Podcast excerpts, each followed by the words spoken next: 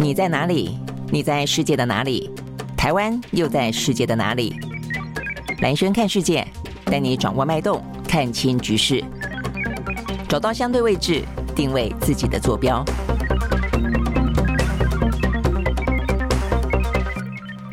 大家早啊，欢迎收看今天的蓝轩看世界啊。那这个今天的话呢，蓝轩看世界呢有一位呢这个特别的来宾。那最主要的话呢是要因应啊，在今天应该是第三天了啊，这个所谓的呃中国大陆呢对台的环岛军演啊，呃这跟我上个礼拜五啊真的也就被我一语料中了。我那时候还讲到说呢，虽然看起来呢，因为马克宏也好，马英九也好，正在中国大陆进行访问的关系啊，所以呢看起来呢，中国大陆呢还没有针对呢蔡英文哦过境的事情呢展开呃。呃，太激烈的这军演的反应，但是我说呢，可能在。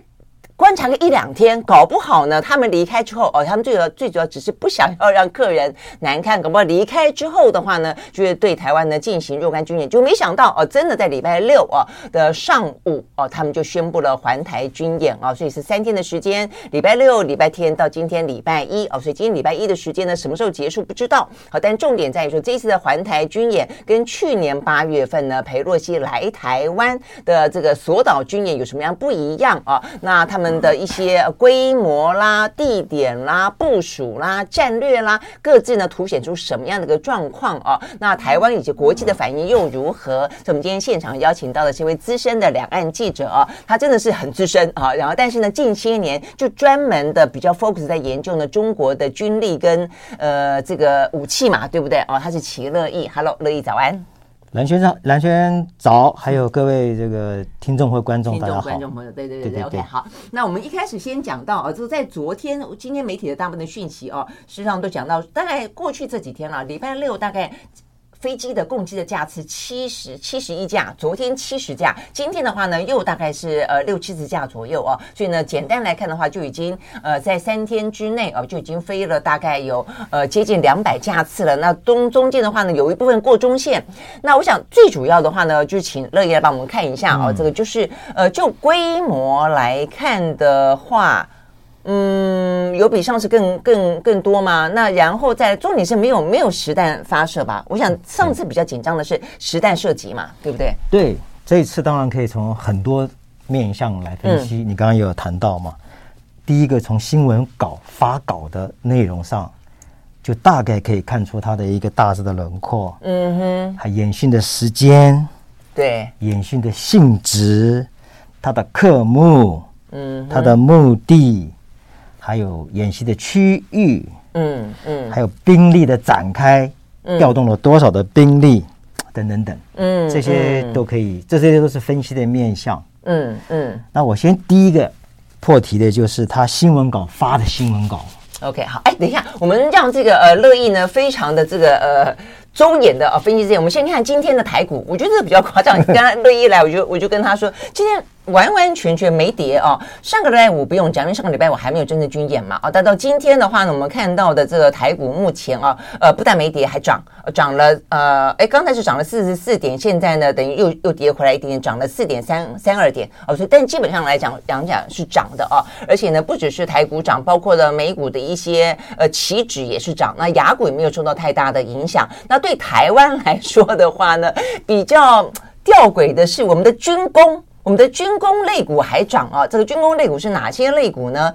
呃，刚才特别看了一下啊，包括了像是呃什么汉翔啦啊，这个呃成田全讯。千富精密啊，这些被认为是呃，还有造船啊、奇阳等等啊，就是都是啊，这些跟军工有关的啊，还被激励了啊，因此呢，还带头猛冲啊。这边形容说，开盘五分钟就攻上了山头啊，所以这有点点尴尬，就是说，呃，上一次裴洛西来台的时候，基本上呢。不止台股，雅股也还跌哦。但是呢，在呃才第二次而已，才第二次，那呃就纹风不动啊，不但纹风不动，还涨。然后呢，好像一副很很准备要这个同仇敌忾敌忾啊，这个要开打的样子，还军这个军工类股还涨，这是第一个。第二个，国际之间啊，看待这次军演，好像真的也就比较老神在在啊。我们看到的部分，包括像是呃美国了啊，美国当然就说啊，放心啊，他们有能力呢，呃，就是确定啊，这个台海是稳定的。的，是安全的。嗯，呃，然后的话呢，呃，我看 BBC 的报道啊，说呢，这个很显然的是因为呃，蔡英文哦访问美国，呃，给予严厉的呃这个警告，那呃这个美方就是呼吁中方克制哦，等等等。那呃，马克宏哦，甚至还因为呢，呃，他这一次才刚刚访问大陆，还特别讲说呢，欧洲不需要跟随美国的脚步，成为美国的附庸啊、呃。这个欧洲对美国应该有自己的战略自主，他不建议卷入台海战争。哇，这个话讲出来之后啊，呃，目前正在被呃这个西方世界炮轰当中，觉得他呢呃卖友求荣啊之类的。但是你会发现，国际气氛变了，对不对？哦，就在上次军演跟这次军演，国际的气氛变了。那一个变当是对于中国大陆到底要采取什么样子的一个呃交往关系，现在开始有一些不同的声音。再一个，就针对这一次军演的严重性，显然的大家好像都比较放心一点点了啊。OK，好，所以呢，这是一个在政治层面上面的，跟这个我们看到股市层面上面的啊，呃，初步的我们看到的一个讯息。好，所以接下来就要乐意来帮我们分析了，为什么这个样子？是不是真的这一次的学呃军演的规模相对来说比较没那么的紧张？对，这次的规模力度都要比去年的八月，嗯，要小得多，嗯，哦，讲的很简单，就是还小得多，哎，小得多，哦，比如说去年的八月初，新华社公告，它是八月二号公告的，说八月四号到七号中午十二点，啊，八月四号中午十二点到七号十二点，嗯，有实弹射击。对，并且标明了六个区域，其实是七个，啊，其实是七个，嗯，六个区域经纬度都有出来，嗯，所以警告其他的飞行器船只不可以进来。这个实弹射击是整个演习的前两天公告的，嗯，但是八月二号晚上佩洛西抵达台湾的时候，他们就已经开始了，嗯，但是高峰是八月四号到七号，因为有。东风的导弹部队出来了，嗯，所以这个是要公告的，嗯嗯。但是这一次他的新闻发稿很有意思，嗯，不是新华社的发稿，是东部战区新闻发言人发稿，那个，嗯，那个就层级跟力道就差很多，层级力。就像这一次在口头上的批评，以前是部级的在批评，现在也变成部级的发言人在批评。现在是东部战区，嗯，还不是国防部，还不是国防部发言。东部战区新闻发言人，嗯，他是四月八号宣布的，嗯，当天就演习了，四月八号到十号，嗯哼，我们当然不是说他很仓促，嗯，但是至少就是他有准备，嗯，他一定要做这件事情，是，而且蔡英文到美国他也知道嘛，对，他只是在选哪一个时间比较好，没错，我就觉得是时间点的选择，时间点，当这些贵宾们离开中国大陆没那么尴尬的时候，是。因为好不容易营造了一个。呃，习近平要到，已经到俄罗斯营造一个和平的一个一一个形象。这里呢，就又开始在打，就可能不太好。而且他习近平也许也会觉得欧洲呃可能对中国的观感呃不一定不一定是一致的，对不对？嗯嗯。那这一次就很明显。但当然，马克宏这次会说这句话，呃，真是一个怎么说？他因为拿到了很大。很大的单子，没错，他也不愿意跟中国交恶。空中巴士吧，对，对不对？那还有一个很重要的就是，他们还在观察中国会不会进一步军事援助俄罗斯。如果有的话，马克思这个就他就不敢说了，一点都不敢讲了。是没错，因为目前还没有看看到，那他也期待，对，他也期待说中国你你就不要，因为中国一旦有军事援助，就是北约跟美国不可容忍的军事援助的话，嗯，那马克龙绝对不敢。不敢说这样的话。嗯、你刚刚这样讲一个，就是他对于俄乌，如果他呃中国援助；另外一个就是，如果对于台海，他用很强烈的方式威胁的话，那他就不那马克龙也是讲的话就挂了。对他，那他就一定完蛋嘛。嗯、所以他其实这句话的背后，当然也有希望是说，你我们认为你不会嗯去援助俄罗斯，嗯、因为这是不对的嘛。嗯，所以他可能有他这个用意在。嗯、但不管怎么讲，我们就回到这一次的军演。嗯、所以你看这一次，就光新闻稿。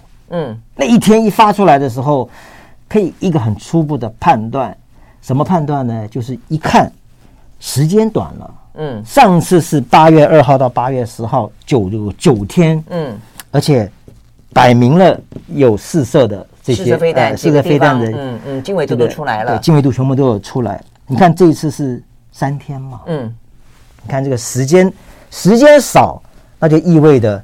这个用兵的力度各方面可能相对就会少。对，哎，可是范围，你刚刚讲时间少，然后范围这一次没有划定区域，但是一般来说没有划定区域，到底是是好还是是不好啊？我觉得划定区域，你好歹心里面有准备嘛，我觉得哪几个区块可能避开一点。如果不划定区域，不就代表他每个它没有他没有实弹的，嗯、呃，靠近台海附近的实弹的射击，但它在在沿海的部分呢，嗯、那那些是有，嗯。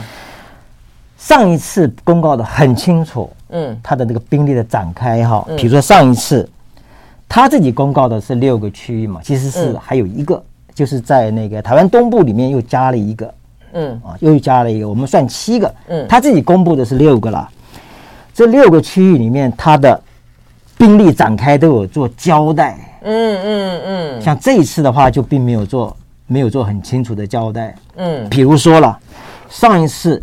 这边有一个图哦，你看这个图，这个左上角这个是在上一次的，有点小。如果大家看得到的话，对，就是他公布的。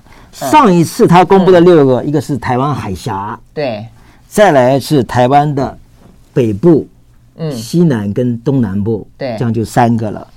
然后在台湾的东部，嗯，你看现在加起来几个？台湾的，嗯，北、西南、东南四个，嗯，然后台湾的东部的海域六个，嗯。全部这样加起来，其实还有这边还有一个多一个在东边嘛，对不对？OK，好。他嗯，他说他台湾海峡的部分是谁在谁在这个兵力的展开？是陆军的远程火箭炮火力这个系统。嗯哼，嗯哼，他们往台湾海峡这附近打的。嗯，好，那是很清楚，就是幺九幺，就是那个长城远程的火箭炮。嗯，啊，这是第一次。嗯，然后台湾的北部、西南、东南的海域是海空。嗯，海军跟空军嗯，在演习。台湾的东部，它特别强调是常规火力，就是常规飞弹、常规导弹，就是东风系列。嗯，然后它是常规的导弹的突击试射。嗯，所以他那个时候当时他都有都有都有做这个交代哦，嗯嗯，都说说很清楚。哎，当时是说的非常的清楚，而且当时都还把科目的主要任务都有标明，都有说。嗯，上次说的是什么呢？他第一句话就是联合风控，嗯，联合风控，对海突击、对陆打击、制空作战，一八八八一大堆，嗯嗯嗯，然后就是检验东部战区的联合作战能力。OK，啊，它是有检验性的啊，它不是真要怎么样，它就要检验他自己。有没有这个能力。如果真的一旦要做了，是不是有能力这样？包括这个军改的成果，军改是二零一五年十一月全面展开嘛，那也有几年了。OK，他那时候就讲，第一个就是联合封控，对，封哪里控哪里，就是封台台海啊，封台湾呐，嗯，就联合封控，嗯，后面比较重要的那个导弹打到东部海域这个这个这个这个地方，刚好就是日本的经济经济海域嘛，包包括我们的经济海域，嗯。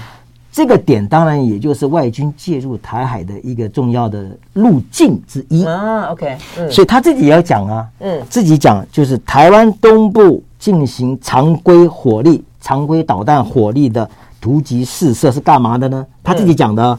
叫做检验精准打击和区域拒止能力。嗯，就如果美军要来的话，一定从这边来嘛。对对对，他就不让你来。对，这个是一个方向啊。对，这是一个一定是从这个方向来。所以他导弹的打到这个地方，他也自己明讲了。嗯，自己也是明讲。嗯，那我们就给他一个结论了。这是我的我自己给他一个结论，八个字的结论叫做“风控台海”。嗯，拒止美日。这样是这样就可以嘛？对不对？是，因为这东西是我把它延伸出来的，他自己都讲句子这两个字。的意涵是这样。对呀，句子是 denial，anti-access，就是不让人家进入，是，或者是句子是或你进入了兵力无法展开，嗯嗯，就让你不能够自由的运兵运用，那也达到我的就牵制住了他。我我也我也达到目的。嗯，所以上一次我们这样整个来看，嗯。是讲的相对是清楚的，嗯，而且这个时间是九天的时间，大兵力的运用也差不多是要这样的一个最起码的天数，那他也不敢搞得很久，怕后继。重点是他的那个实弹就是飞越了台湾的上空嘛，啊，那是总共打了十一枚嘛，对，所以我们刚刚讲的是去年的八月，他这个是嗯。很完整。还有一个，还有一个，还有一个重重要的，还有一个重要的就是上一次在讲的时候，他特别讲。是针对美国近期在台湾问题上消极这个举动重大升级的一个什么一个严正的震慑，后面再讲。然后是对台独的一个严重警告。我为什么要讲这个呢？嗯，因为外力在台独。对，这是一个表述，跟今天的表述不一样。嗯，今天是怎么表述的？今天是说我们这个演习是对台湾台独势力及外部势力勾连挑衅的严重警告。这个表述是不一样的。嗯嗯，上一次明显是。美国更重要，嗯嗯嗯，因为是佩洛西要来，而且执意要来，嗯，美国更重要，嗯，而且这个可以说是两两岸关系的本质就是中美关系，这个是很清楚的，所以上次他就讲到了，而且讲到是美国，OK，哎，就点名了，就是就是。是针对美近期在台湾问题上，这都是原话，这不是我的话啊！我为了要证明，就是说，是是是，因为齐乐一跑两岸，因为你知道中国大陆讲话，他不是随便讲的，他说字字是字斟句酌的。对，我们就看上次他明讲是针对美国，啪啦啦，然后台独，对不对？这一次呢是针对台独，台台台独在前面，然后这次也不讲美国了，讲外部势力，嗯嗯嗯，就讲外部势力，所以。那种，而且上一次讲的是针对美国是严正震慑哦，嗯，你你拿什么去震慑美国？就是这个东风系列打到这个这个方位啊，嗯嗯，你才才才说这个，其他的方向都不足以构成嘛，嗯，所以他才还这样讲啊，然后后面才是对台独的严重警告，哎，前面是震慑，后面是警告，哪一个用力比较大？嗯嗯，这个词的用力，当然，所以可能各位听众观众会觉得说，会不会太？太这个，太太太软了，太训训詁去讲这些东西哦，你说哎，是，但这个就是重要的。计较，对对中中国大陆来说，他们确实是对，但是是重要，所以我刚刚就是在这个中间做了一个比较了。是，所以这一次呢，是针对台湾的问题是更重，甚至于他们就讲说，我们就是。针对台独势力的，嗯，因为是我们过境美国啊，是是，对不对？因为这一次的呃人，假设你有一个人的话，这次是蔡英文过境美国，那上一次是裴洛西来台湾嘛？对。不过事实上，这一次的之所以会稍微的降，显然的比较缓和，甚至一开始大家还觉得他是不是就这样子，就就就就这样子了，就当做没事了啊？但是这样现在有了演习三天，你就知道也不是当做没事，但你会知道说，因为一开始台美坦白讲也有妥协。我们有妥协，我们有节制，嗯、那所以对于习近平来说，他就变成说是，呃，你你你就变成说要反应不反应，就是也很也很为难，你又不能不反应啊，完全不反应，别人会觉得你是没有牙齿的老虎。嗯、但是呢，你真反应的话呢，因为台海之间也稍微做了节制了，嗯、那所以他也必须要动一动，就是了这种感觉。嗯嗯嗯，那所以那这一次呢？所以这一次的状况，你觉得，因为刚刚讲了这个前 前面他们的铺陈之后，所以这一次的整个的规模有哪些看点是门道当中需要注意的？好，这是我刚刚有讲到他的那个几个区域，他确切的用兵，这次他就没有讲了。嗯嗯，这次他只讲到是四个四个方向。嗯，台湾就是呃，台湾海峡的方向。嗯，我看看啊。台湾海峡的方向，台湾的北部跟南部，嗯，跟台湾的东部就四个。OK 啊，他这次有明讲，但是兵力怎么展开？嗯，谁到这里，他并没有讲。嗯哼，但是那些部队确实是，应该是去年八月的那些的部队中间再来一次。对，再来做这一再再来做一次，但是力度很小。我自己的判断是什么啊？这一次是。针对这个台海封控这个部分，特别强调。现在目前的判断是，他可能因为对台作战，他是会会有几个战略阶段的。嗯嗯嗯，有不同的战略阶段。比如说，第一个阶段就是兵力要往前推。嗯，啊，兵力怎么去往前推？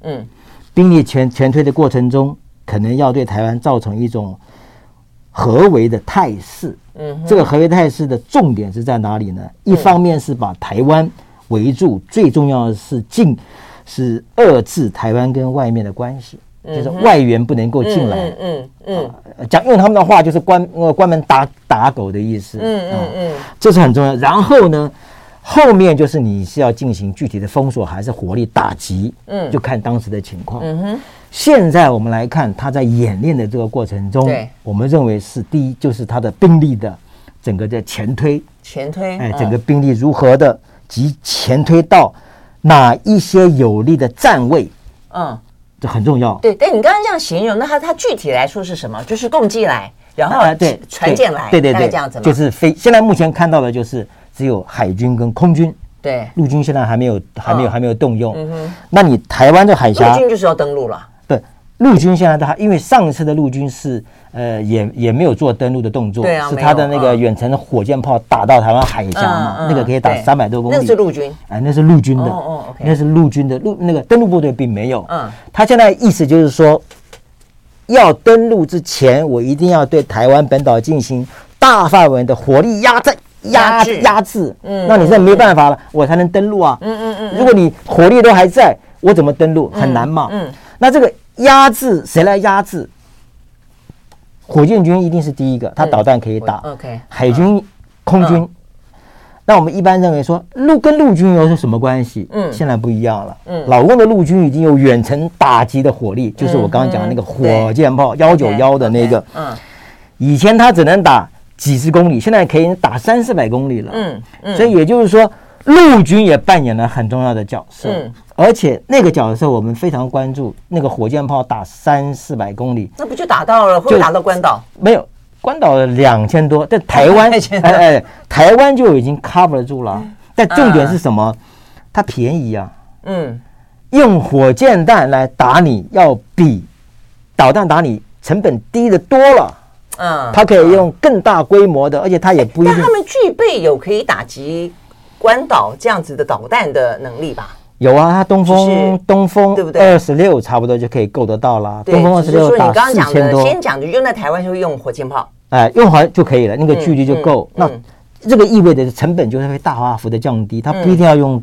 不一定要用东风，你有没有发现，它东风已经是打在台湾的东部海海域了？对，它是要做拒止的用的。对对对，没错，对不对？它要拒止。那其他的就是陆军现在的远程的打击、精准打击力量已经都具备啦。嗯，所以陆军也有角色了。本来认为陆军是没什么角色的，嗯，现在陆军有他的角色，而且这个角色还蛮重要的。嗯，在我们的评估，为什么它的成本低？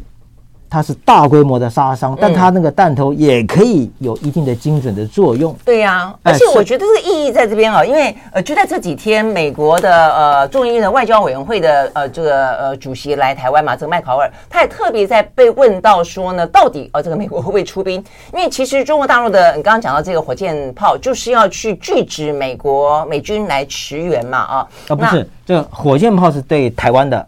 就是东风系列，东风系列打到这个东东部这边就聚集它的它的射程远。那重点在于说，连麦考尔人在台湾，你会觉得他他总要在人在台湾要讲的比较贴近台湾，就是亲近台湾的感觉。他也不过讲到说，如果中共犯台的话，值得美国考虑出兵。我的意思说，话也他们也就是话也都只有讲到这里而已。考虑出兵那差差远了，考虑出兵跟你真正出兵差很远，而且等你考虑完了。搞不好战争都结束了，呃，所以回过头来就是说，好，那所以对他们对于中共来说的话呢，他们就是很很重要的一层，就是要呃阻止，如果美军真的出兵要协防台湾，对不对？嗯嗯、那另外一个问题就是，他们现在不是在菲律宾呃新增了四个军事基地吗？嗯、那这个部分的话呢，它可能就不从东边来啊，它可能从南边这边来驰援。那巴士海峡这边呢？这很重要啊，对不对？对，这就很重要，因为。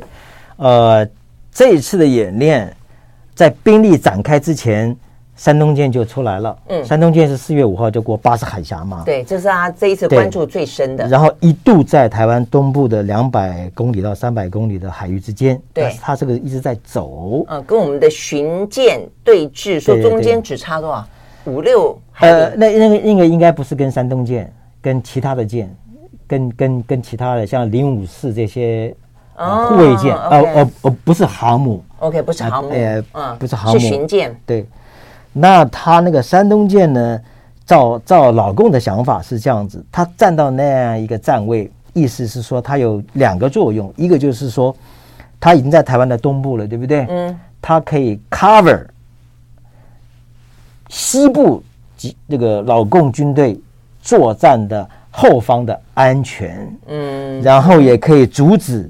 外军的介入，它这个点，所以它叫做这个外阻内封，就是对外来说可以阻止人家的进来，内部可以强化从台湾的东部来封控台海。嗯，因为它的兵力是整体的运用，嗯，所以山东舰有这样的作用。嗯，为什么山东舰可以这样做？因为上面有舰载机，嗯，它不仅是船，它是一个编队，嗯，本身就是海军，对不对？但它又有飞机，嗯，哎，所以它是双重的这个作用。所以它不但是船上面有飞弹可以进行风控，它的飞机也可以起飞，哎，所以它是双料的嘛。嗯，我们一般讲说，美国航航空母舰基本上就是一个。小的全军了，它有海军，又上面有海军陆战队，又有飞机，嗯，它就等于算是全军的嘛，对不对？山东舰也是这个性能，但是我个人是认为，原来我的判断是山东舰不起作用。你想想看，现在因为是不是在战争期间，你当然就可以通过巴士海峡，通过公古海峡。等到一旦危机战争的时候，你过得来吗？你可能过得来吗？你根本不可能过来，为什么呢？对。日本的西南岛屿现在已经增强它的兵力了，飞弹，而且飞弹，飞弹都已经部署了，都三百多多公里的飞弹，它可以更远一些。而且日本现在的国防战略也改了，对不对？对，这源头打击，嗯，远距的攻击能力，现在他们正在做吧？嗯，所以它只要一放在这些岛屿，而且还不是一个岛屿，好多岛屿都可以放。嗯嗯，你要过来，你怎么过来？嗯。这很难的，是是是，我觉得现在刚刚乐一姐一讲，最近的。一些攻防都可以看得出来了，大家都在你一起我一起，你一起我这样下棋。这个现在因为是没有战争的期，不是在战争期间，所以你通过人家不会阻止你。等到哪天真的是危机战争爆发之前，你过不来的，因为这些全部已经处于处于战备的状状态。嗯，除了一点，你要把那个岛屿上面的所有的设备炸炸光，对呀，清除掉，你才有可能嘛。嗯。所以这一个，那菲律宾以前巴士海峡很很容易进来，你现在你怎么进来？就是最近美军四个，呃，本来七个，现在四个嘛，对不对？呃，本来几个？呃，本来五个，本来五个，五个，后来现在四个，现在九个嘛。对，这三个全部在旅顺岛的北部海域，距离我们的最南端好像也是三四百海里左右，跟那个石垣岛距离我们差不多。这个就是非常明显的什么，你知道？嗯，美国已经很明显了，他知道你要做什么，因为。日中国的整个兵力西向西太平洋展开，就是两个突破口，一个就是宫古岛那附近的，嗯，一个北边，一个南边，再来南边就是巴士海峡。这两边长期以来都是一岛链的末梢比较弱，比较 weak。嗯嗯。但是因为最近几年来，日本已经完全强化了西南岛屿，这个西南岛屿已经慢慢被建构的相当强了。嗯。而且美军的这个前进基地，这种作战新的分散部署的这种。这个这种作战的概念，在日本已经开始在 run 了。嗯，就怎么运用这些岛屿？你知道西南岛屿总共可以据点可以用的有五十个岛屿。嗯，有五十个岛屿啊，它还没有用了呢。嗯，它还没有用。嗯，日本在强化了，但是在巴士海峡这个这很弱，因为菲律宾在这边是没有防务的。嗯，这唯一就是一个台台台湾，对不对？那我们也现在加强，所以美国就是要补巴士海峡这一个缺，它怎么补呢？我只要有一几个临时的据点，四个新呃新的据点，三个是在吕宋岛的北部，这就明显的叫什么？就是控制巴士海峡。是你要你要过来吗？他这边反暗制的反舰的飞弹就可以放在这里了嘛？嗯，就可以放在这里了。那巴士海峡很很很很很，就是也不到两两两百公里吧？嗯，就是非常非常短嘛。他只要这几个三个东西一放。那你的船你怎么过来？你只有一个可能是把它暗自的武力把它摧毁掉，哎，也是要摧毁掉，要不然你是过不来的。嗯嗯。所以我在想说，还有这一次的山东舰，呃，我觉得他们有点夸大了。嗯。好，什么叫夸大了？它不是整个编队过来。嗯。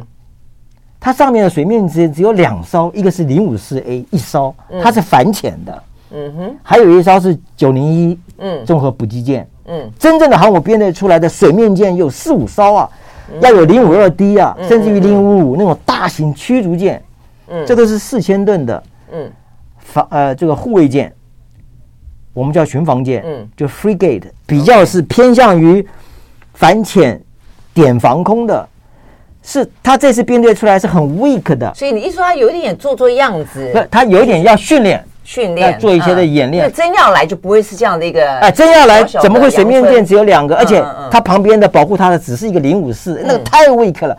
辽宁舰出来的时候，水面舰都是五六五六艘啊，这样子。OK，所以意思说，如果他真要来，不会这么的阳春。对，如果真要来的时候，美军也不见得让他过得来。哎，也不见得过过得来。可是这一次，那尼米兹为什么那么刚好就在我们的东海岸？对，尼米兹就经常，尼米兹原来不是第七舰队的，嗯，第七舰队的只有雷根号，嗯，不够。这个在几年前，美国太平洋舰队那个 Swift 他就说了。他说：“我们在整个西太平洋以现在的只有唯一的一个航母打击群雷根号，嗯，不够，所以要把第三舰队在在在这个东太平洋的那个那个部署，嗯，要往前推，要呃要跟第七舰队要 combine 在一起，嗯哼，要增加第七舰队的能力。第三舰队的航空母舰有四艘，哎，OK，所以 OK。”所以现在，所以第三是不是都是在横须贺那边吗？没有，横须贺是第七舰队啊。第七哦，那第三在哪里？第三舰队就是在那个那个夏威夷啊。哦，他是它是负责整个东太平洋的。嗯，西太平洋是第七舰队。嗯嗯嗯嗯，整个东太平洋是第三舰队啊。嗯，他等于第三舰队的战力往前推。所以因为比之常态性的就在就就过来了，斯蒂芬森呐，卡尔文森呐，嗯，这几个这几艘船。航母经常来嘛，因为到南海那边去，是，所以美国的海军的战力已经往前推了，第三舰队已经往前推了，因为第七舰队他发现可能不够，不够，嗯，所以是很强，他经常在这边巡航嘛，嗯，所以你刚刚就讲到了，美军已经在布势了，对，叫布势，就是整个兵力如何的展开，嗯，不论是机动的，也给这些相关国家。呃，像菲律宾，嗯，已经去租他的据点了。对，啊，像日本，所以这些布势一岛链，嗯，被重新建构，嗯哼，被重新建构。所以你说美，嗯，中国要要要屠防过来，我认为是很难的，除非你要把这些全部把它摧毁。嗯，那这个战争就不是一般了，对不对？啊、那当然就不一，那美国的打法就完全不一样的打法。摧毁，那真的就是第三次世界大战。对，那就你把日军也卷进来，菲律宾也卷进来。所、嗯、所以这是一个，就山东舰这次确实，嗯，到了这个过了巴士海峡，在台湾的东部，就这个位置，这个位置就它来讲可以阻外封内。封内，封内的有这样的一个作用，以后也也可能会这么做，但我我正觉得这恰恰是对他是最危险的。嗯哼，为什么？因为台湾也不可能不会有反制，真的在危机的时候，你刚好是夹在台湾跟美国的中间嘛。嗯，这个概念是这样子啊，台湾在这边嘛。嗯，台湾西海岸有共军，他到东部来对台湾形成夹击合围之势，对不对？但也不要忘了。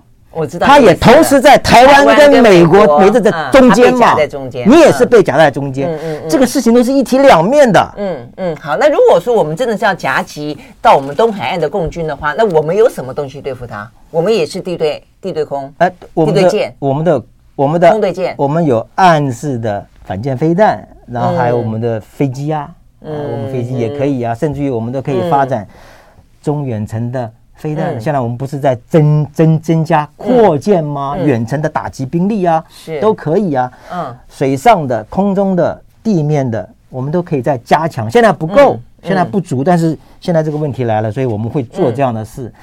两，你想想看，这么大的船靠近台湾两三百公里，你觉得它有它有多少的存活率？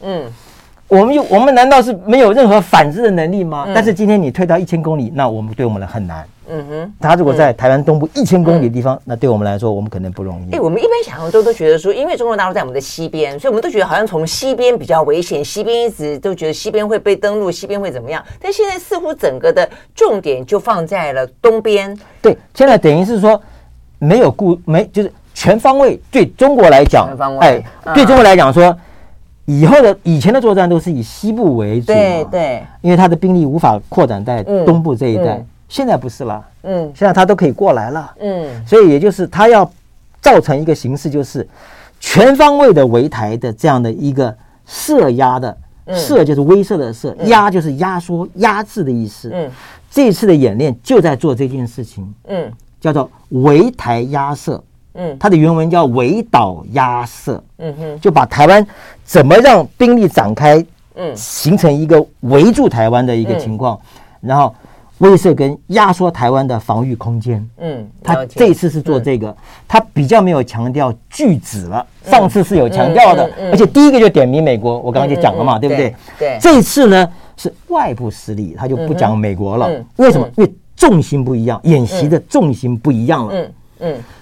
好，哎，那你刚刚讲到了，就是说，好，我们大概知道了这个山东舰。对不起，OK，我再插一句，好，这是今天我来之前看了我们的军文社发的稿，嗯，他发稿是四月九号，嗯，今天是四月呃十号嘛，十号，对，最最新的还没有出来。四月九号，我看到有一段是老共的飞机总共起飞七十架次，其中有三十五架次是过中线。这是指昨天，哎，九号，九号嘛，九号，我们都是隔一天把前天的啊，这些架次里面的飞机，歼十、歼十六，嗯，什么什么歼十一啊，等等等，多了一个，嗯，这是唯一的亮点，嗯，歼十五，歼十五，山东舰上面的，哦，OK，它是它是那个舰载机，歼歼十五是在航空母舰上的舰载机，嗯，我一看，哎呦，山东舰这次。到了台湾东部，对不对？起飞了，算是蛮薄弱。我刚不是讲吗？是算蛮蛮薄弱的，对不对？哎，他也起来了，也加入了，也加入了这一次。他有一个以以新的演习亮点，他他他他只要告诉你，叔叔，以后我航母到台湾东部以后，也是对你造成打击的力量。我的舰载机起来了，不管我能力怎么样，但是我这个动作我做了。嗯嗯，本来在四月八号的时候。甚至于在四月五号这段期间，日本有关注，嗯，它的舰载机有没有起来？因为航空母舰最重要的是舰载机，是，而且舰载机有一个是固定翼的，就歼十五的一般的飞机，还有的是旋转翼，就是直升机，这两个是不一样的，对不对？都叫舰载机，对，有一个是歼十五，就是我们一般认知的那个飞机，对，还有是直升机，它是干嘛的？是它们功能各自是。反潜啊，哎，反潜的直升机呀，嗯。啊，等等，主要是反潜。嗯，他他把预警机也当用直升机来做预警机，那很弱了，看得很短嘛。那不管，日本有发现，他经过巴士海峡的时候，舰载机有起飞。嗯嗯，是谁起飞呢？嗯，是直升机起飞，卡二八，不是歼十五。OK OK，舰载机起飞是看谁起飞，嗯，然后起飞多少架次。所以说前两天是直升机起飞，但是今天最新昨天是。是歼十五起飞，对，嗯，OK，这就不一样了。起飞一架，呃，没有讲，哦，没有讲就歼十五，但我相信哦，大概最少要两架嘛，嗯，最少是两，但是明天我们才能看，嗯嗯，这是我们军文社发的，了解，还第二天才会整理，整理，就是今天啦，今天如果演习结束了，可能会有更完整的整理。对对对，他因为我一看，我说啊，我本来认为山东舰这次过来就是秀一下。他只是自我来这个做某种程度的演练，而且他说他是第一次嘛，对不对？第一次他的演训嘛。其实山东舰呃状况不是那么好，因为他是二零一九年年底正式服役的，嗯，他出来服勤的次数非常的少啊，所以才要常出来啊，是这个意思吗？没没有啊，就是很少出来，现在就偶尔出来一下，嗯，而且在去年的时候，空照都看到他的甲板，嗯，被烧得很黑，为什么？甲板上，甲板上，为什么？因为起降飞机，你知道起降飞机的时候，它那个那个引擎开的最最大，尾尾巴的喷的火翼会烧到甲板上。Oh. 一般航母的甲板是特殊钢材，oh. 不应该被烧黑。Oh. 这意味着那个航母的甲板可能不达标。可能不达标。哎，你你你看那么仔细啊？不是，你这当然你就要看这个航母是情况是怎怎怎么样嘛？没错，OK。美国的航母你看起来也是一条一条黑黑的，它在一条就是因为降落的时候起飞的时候，一定会在甲板上留留下这这这些这些痕迹。嗯，它那个黑色痕迹不正常。这样子。啊，甚至于人家都发现有裂痕，所以所以你这个航母哈。它是新造的吗？还是老新造的？它是第二，它是第二艘啊。就是你工艺可能还不够，你的工艺哎，航母的甲板是要特殊钢，你有这种钢吗？我们不知道，我们就从你的甲板上，嗯，就可以看呢。前一阵子大家都有在分分析嘛，有人说啊，不不不是，因为我们练得很勤，所以 所以就把把甲板稍稍微。美国更勤，这么着，它的甲板没有烧成这个样子呢？你那的甲板是一条一条黑的，那就是每一条每一个战机起飞降落的那个那个、嗯、那个那个那个那个那那个轨道那个路径。嗯，其他不会，它是一片呢。嗯，它是一片呢。我有看到。Uh, OK，嗯，有人分析，有人说哦，不完全是这样子，因为是怎么样？那我们不管，反正它的甲板出现了不寻常的嗯那种情况啊，而且。山东舰的主，你还记不记得去年他们还有那个那个报道？山东舰的坐山东舰的那个总司叫什么名字啊？我要去查一下，被抓了嘛？哎，就是因为反贪腐嘛，有有，哎哎哎，就是反贪腐，那可能他就是故事了，对，他就是这个这个舰的总司啊，嗯，所以会不会有时任何什么偷工减料啦，或者说不符标准，所以现在都就不知道，现在就就不敢讲，有人就把它联想在在一起，有这个事情，嗯。啊，好，那不管，总而言之，山东舰二零一九年服役到现在，出航率低。嗯，远远不及辽宁舰，嗯，远远不及辽宁舰。那我们不知道什么原因，但这次它出来了，对不对？嗯，但它出来的情况，哎，它的水面舰也只有一艘，嗯，零五四 A，嗯，应该是柳州号。另外一艘是补给舰大奶妈九零一，很大，四万吨。因为传出去是要补补给的，因为它是常规动力，它不是核动力啊，所以燃料一直要上的。他现在叫大奶妈，对，就是要补给用的，就是啊。我跟你讲，补给海军的多厉害，就是看有没有大奶妈哦。就是海打的就是补给嘛，补给战，嗯，补给是最重要的。你看那个是啊，美国为什么可以？美国是核动力航母啊，嗯，它不用燃燃料的，嗯，这个有差。所以你看中国的航母只要一出来啊，不会超过二十一天，最多二十一天，嗯。这一次不是就是说他要去让他更长的时间在海外逗留吗？就就不会超过二十一天。那现在美国可以多久？一出去半年呢？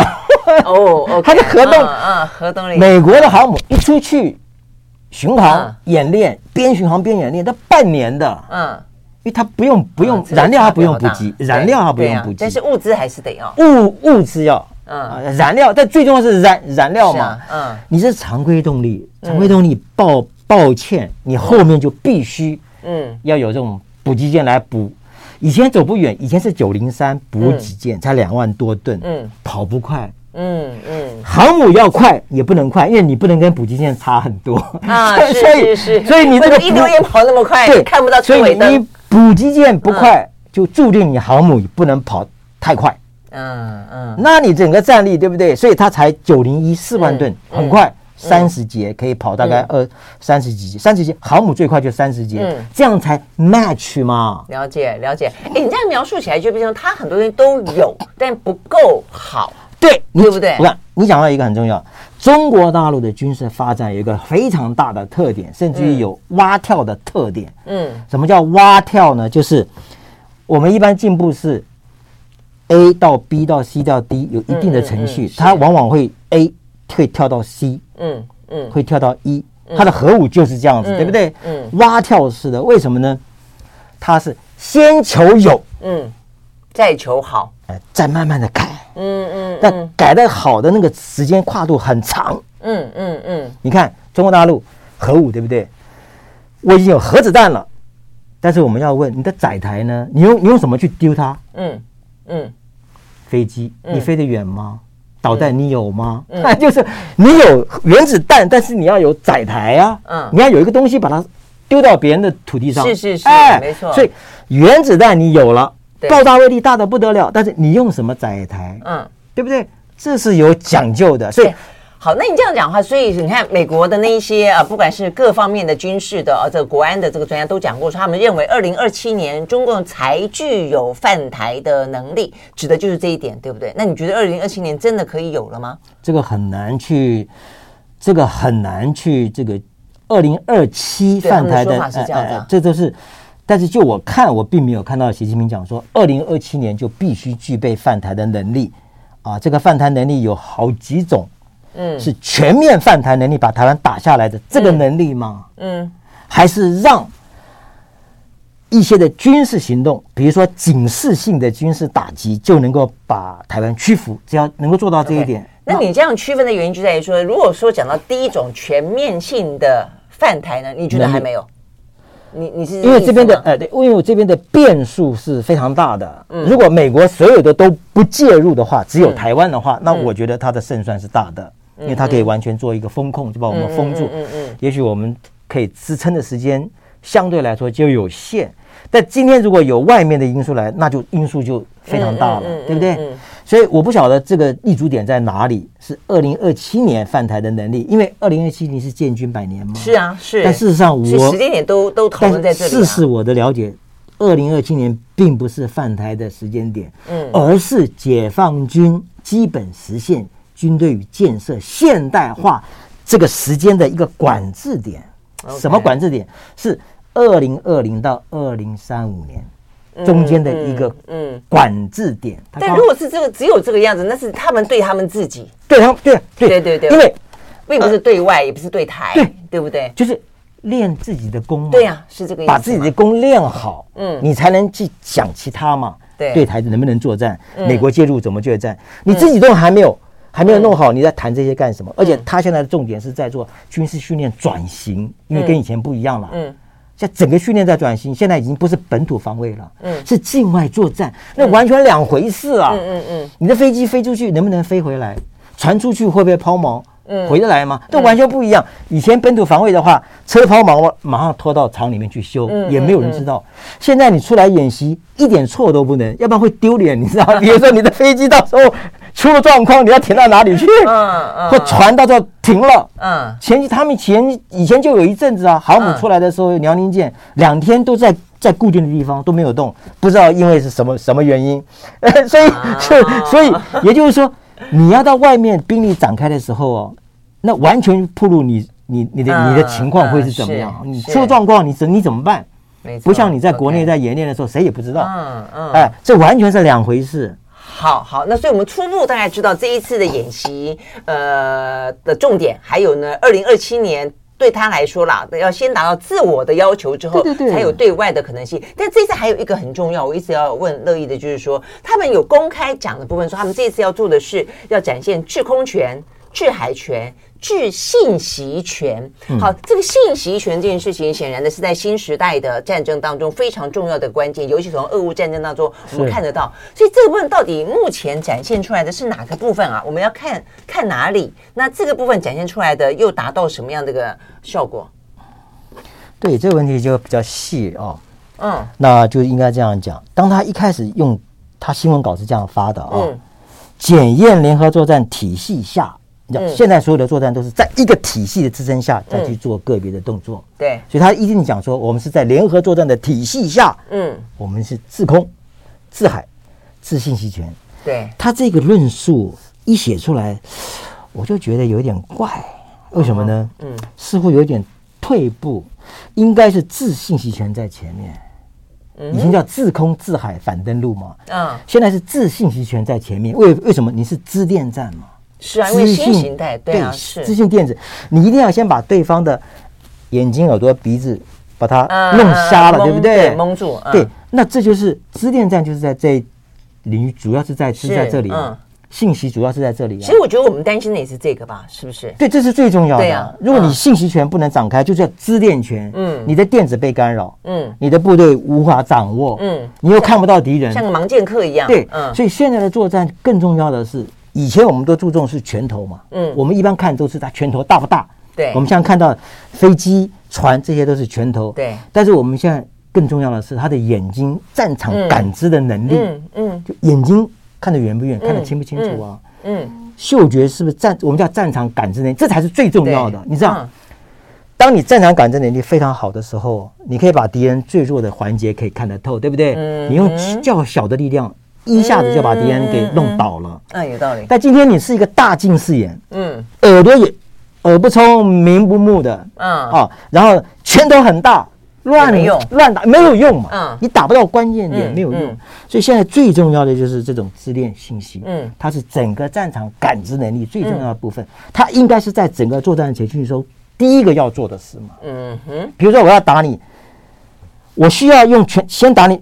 你的你的这个侦测能力都非常好，我应该要先破坏你的侦查能力。所以你所以你才会讲说，应该要先把它摆在最前面就是了。他原来也是把它摆在最前头啊。为什么？所以就不是这一次演训的重点。不不是不是是重点，只是我觉得他把自信息权放到后面。嗯，他早就已经把自信息权放到前面了。他叫自信息权，自空自海。他这次为什么把自信权放到后面啊？我我是仅就。他所陈述的，是信息权才是最重要的，就是支电。好，那我讲重点，因为支电战有三个部分，一个是防护，你在作战的时候，你要怎么防护你的支电能够顺畅不被干扰？第二个是 support，是支持这个支电防护之下去支持你所有的装备能够看得清楚，能够打得远，没有问题，通讯都能够勾连得住、串联得住，最后才是攻击。它有分三个部分。那我认为这次的信息就就要看我们的电脑有没有被干扰。嗯，应该现在目前没有这方面的讯息。对啊，好像都没有看到讯息。所以我们看到了什么啊？它展现了什么？它展现的是他自己的信息权的自我的防护跟支持。这点先他要先要做。OK，自我的防护。哎，当然，因为你在作战的时候，攻防是嗯互为一体的嘛。你攻人家，你也要防防防的，因为别人会来反击。所以支电站在做的时候有。好几有这三大方面，嗯，有攻击的部分，我们现在都强调说，诶，我们好像没有感觉到，对，是不是他就没有在做了？没有被干扰，没有被瘫痪，没有被骇客害进去。哎，但是因为他做他的部分，嗯，他整个你看兵力展开的时候，有不同的载台，空中的、水上的一大堆的兵力，对不对？我怎么让这些兵力整个把它整合在一起，成为一个体系作战？嗯，这中间就是电子通讯，嗯，全部把它连在一起啊！你怎么去确保不受干扰？嗯嗯，万一美军要干扰我，我要确保怎么去反制干扰，这是要自己练的。嗯，我觉得他在可能在练这个部分。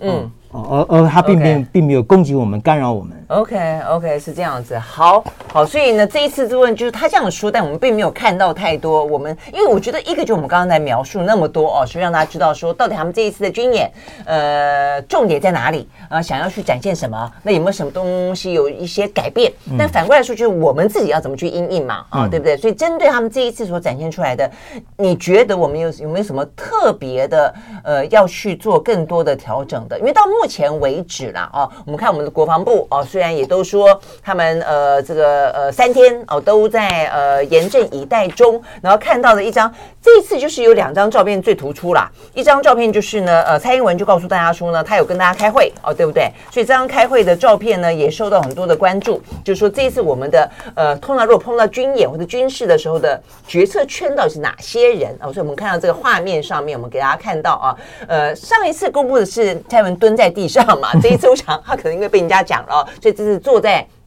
桌子旁哦。那旁边的话呢，就是几个核心的人物哦。那所以呢，这个核心人物是哪些人？我也是受到高度关注的。这部分刚才待会齐乐也可以来稍微说一下。另外一张照片的话呢，则是我们呢看起来我们的弟兄们很英勇，但英勇在哪里呢？英勇在他的背章。所以，我们今天看到这个《自由时报》的头版头条，特别把这个背章啊，这个空军健儿的背章呢，把它放大给大家看。哎，我们怎么会有时间因应这一次？他们还特别讲说，这是因应这一次的呃事情啊，所以呢，呃，来做了一个备章，就是呢，我们的台湾黑熊痛击小熊维尼。那这个小熊维尼，我们大家知道啊，就是说，呃，网络上面都说这是一个习近平习大大的代称嘛啊。然后呃，再来的话呢，这个小熊维尼呢，还拿了一个蜂蜜罐头，那这个蜂蜜罐上面呢，还有五星五颗星啊，所以意思就是。呃，就是特别强调，就是象征是共军啦哦，所以呢，这个小就是台湾黑熊痛击小熊维尼，我 我不晓得，我觉得我们要做的事情，呃，严肃来说有很多哦，去花时间做这个臂章，我真的觉得有一点点不太卡通了，这是这是超越 这些，这是把事情当儿戏吗？有点太幼稚了，我觉得，你怎么看？小熊维尼跟那个那张蔡英文开会的照片？这这个方面，呃，已经已经已经有人都有做相关分析了。我还是把它回到你刚刚最关心的那个。对，就我们到底该怎么样？我们应该把心思花在哪里？对，第一个就是他的用兵的规律。嗯，就他那个用兵的规律是怎么展开的，这很重要。嗯，其实老共每一次的演习，我们只看到了对我们的威胁。嗯，其实也不完全不好。嗯，当然，因为你不做，我们不知道。是真的，我就这样觉得。对，没错。其实对美国来说，美国自己有讲，上次那个八月，嗯，美国想说，我们看到了一些东西。但是我们不知道看，但我们不知道，他不会跟我们 share 吧？是是是，这这也是机密，这非常重要。他应该要跟我们 share 才对啊。嗯，那要看怎么个 share 法。那我们有看到，我们有看到我们的，这也算诱敌，好不好？对，我们逼着你先出一点点小招，让我们知道说你在想什么，你在准备什么。其实我觉得，我们诱敌半天不给告诉我们，对我们对我们对美国来说，这也不完全是一件坏事。嗯，因为借着这样的演训，我们可以知道他的。兵力的运用的规律大概在哪里？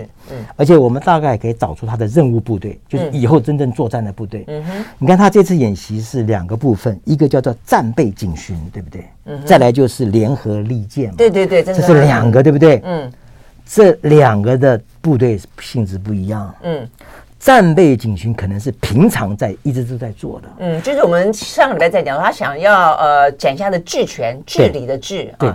战备警巡有战备警巡的兵力，他平常就在做。嗯嗯，一般他在我们台海周边都维持十架左右的飞机。一些什么每一天啊，船大概有五艘，大概他都保持这个量。嗯，这天天都要做。就有点像我们的海巡署，对不对？这个概念。呃，没有，他也是他的他的那个海军的部分啊，就负责负责啊负责战备警巡的。OK，那。联合利剑这个演习的部分是他的任务兵力，嗯，任务部队，就是以后就是要打台湾的部队，叫做联合利剑。所以这一次呢，他应该是兵力展开的时候是负责战备警巡的，叫做战巡部队掩护任务部队展开。嗯哼，因为掩掩掩护主主战部队最好是。其他次要的干扰降到最低是越好，嗯，因为他把重点放在打人的这个身上就行了，其他我还要再应付起，mega mega 是由其他部队来做，这个这个是有分的，就跟我们一样嘛，我们分主战部队，对。对不对？还有守备部队，嗯，后备部队、民防系统，它是有分的，是。你不能让所有的事情让主战部队做，对对对，刀刃要用在主主战部队要心无旁骛，对。对不对？好钢要用刀刃上，嗯、所以它不是随随便便就出来一直在弄，因为、嗯、会消耗，嗯，会疲乏，对不对？对，所以这个时候我们就要知道，透过去年的八月，那八月是最大的一次嘛，还有到今天，他的整个任务部队是哪一些？嗯，把它掌握出来，嗯，是哪个战区出来的？应该是。东部战区跟南部战区，像那个山东舰那两那几艘都是南部战区来的，是哪些部队出来的？嗯，甚至于都要清楚这个标示出是哪一些具体的载台，嗯，哪些飞机，嗯嗯，是不是每一次出来都是那一架飞机，还是每一次出来都不同的飞机？这不不同概念。如果在这个演训当中每一次出来都是 A A A A，那我们就知道哦，它的量大概是 A。嗯哼，如果第一次是 A，第二次是 B，第三次是 C，第四次 D，哦，那我们知道哦，它有至少有四个，对不对？嗯，这个就是它的能量有多少？嗯，还是它是怎么样的一个交换？是不是来自于其他的战区部队的轮训？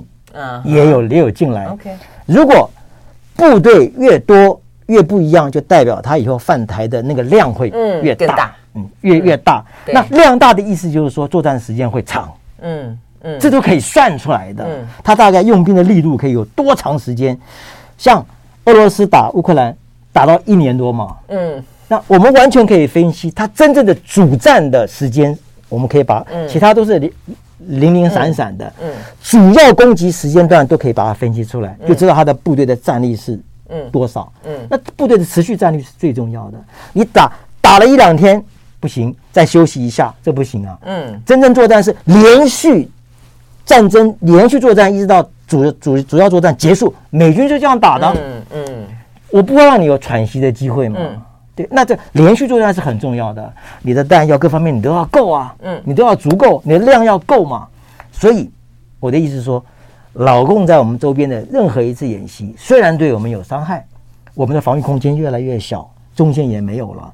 但从另外一方面来说，这正是我们恰恰要真的仔细分析它的用兵的规律，它的任务部队有哪一些，这中间有哪一些这个都值得我们去去去研究。嗯，平常这个时候我们没有时间嘛，我们我们也看不到他在内陆演习，我们我们没办法看。嗯，那现在是我们可以看的时候。嗯，所以也不完全是一件坏事。根据这个来，我们再来做调整。嗯嗯，我们缺的是哪一哪一些？是啊，我要应该怎么补补强？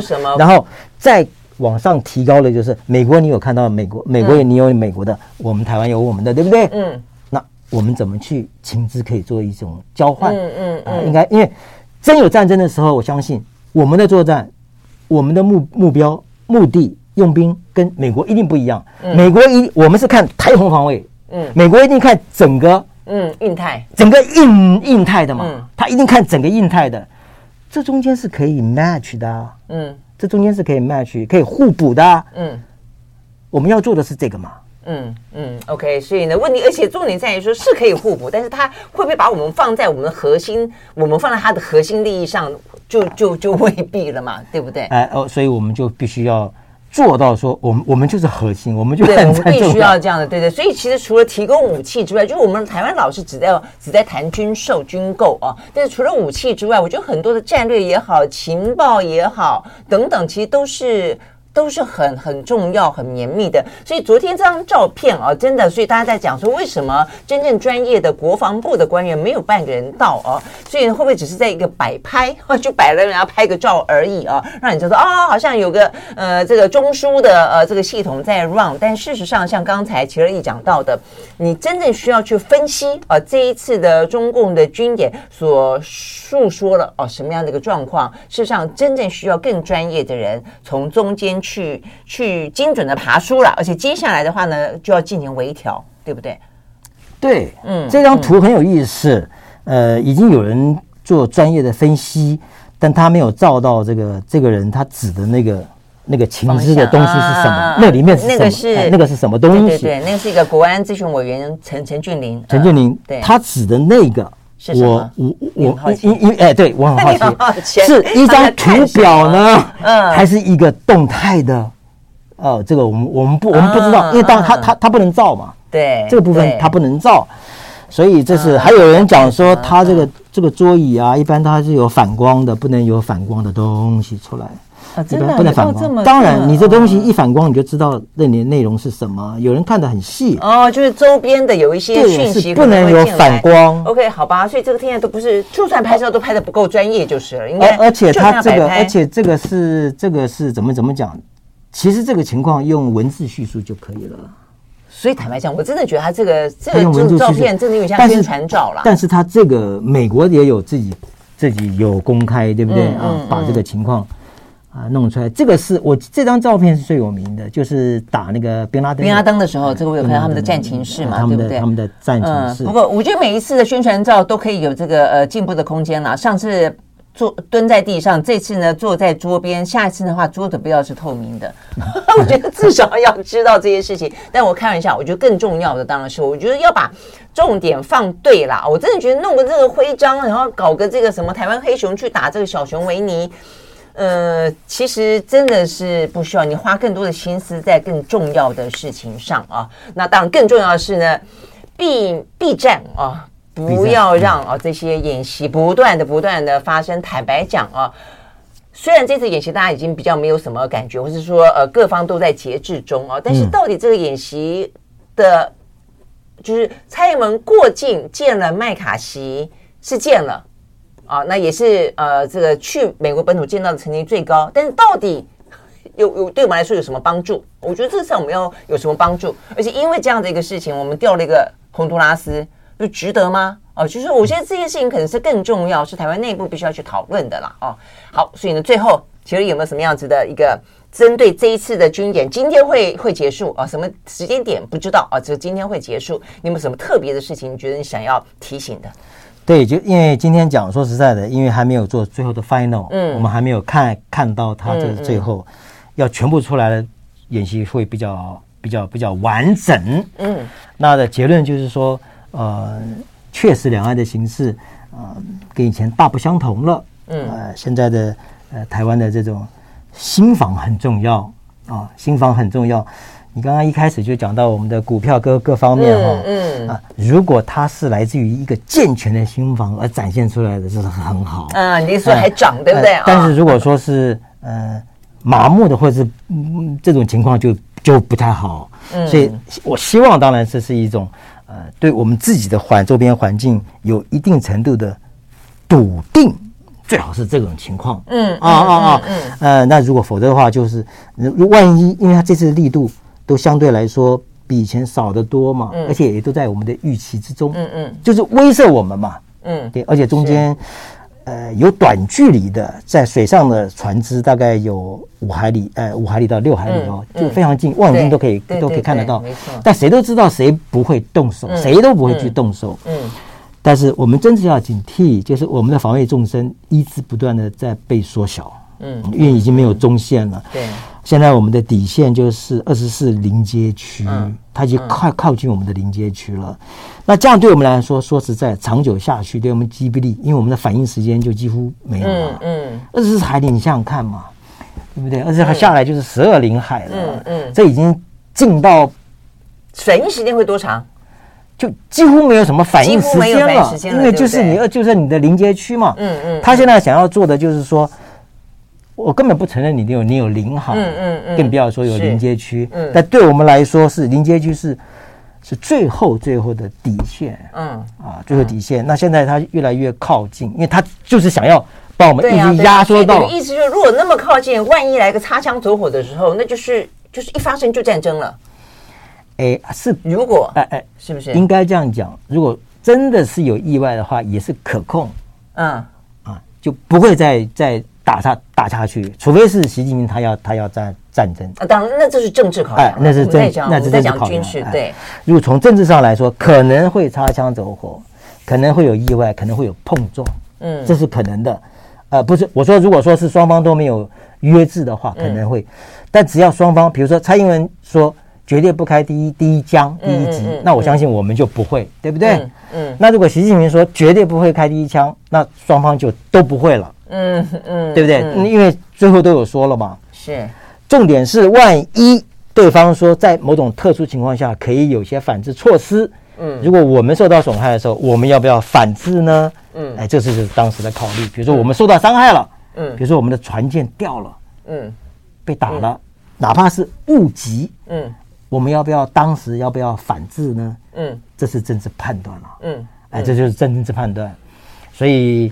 这种情况应该不会出现了。对，所以随过所以回过头来讲，我们不但讲 B 站，B 站这件事情就是就是一个政治作为嘛。啊，这本来就是目前中美都在做，用政治用外交的方式去控管彼此之间，其实都在竞争中的军力。那所以对两岸来说，事实上也是这个样子啊。就是说，我们准备一定要准备，就刚刚齐乐意讲的，希望我们呢这个股票目前看起来涨了四十一点，收在一万五千八百七十七点，军工股还大涨的状况，是真的有底气，而不是说。很天真的以为，呃，我们很好，呃，他们不会打我们，呃，美国会来救我们，不是，不是这样子而已啊，而是呢，必须要扎扎实实的有清楚的战略以及清楚的政治上的作为，不管对美国，不管对中国大陆。OK，好，我们今天呢，呃，时间到了，非常谢谢啊，这个齐乐力到我们的现场来，这个兰萱看世界，我们做了一个那么精辟的呃这个专业的分析，谢谢喽，谢谢谢谢谢谢啊，有机会再请齐乐力来，嗯，OK，好，多多指教。拜拜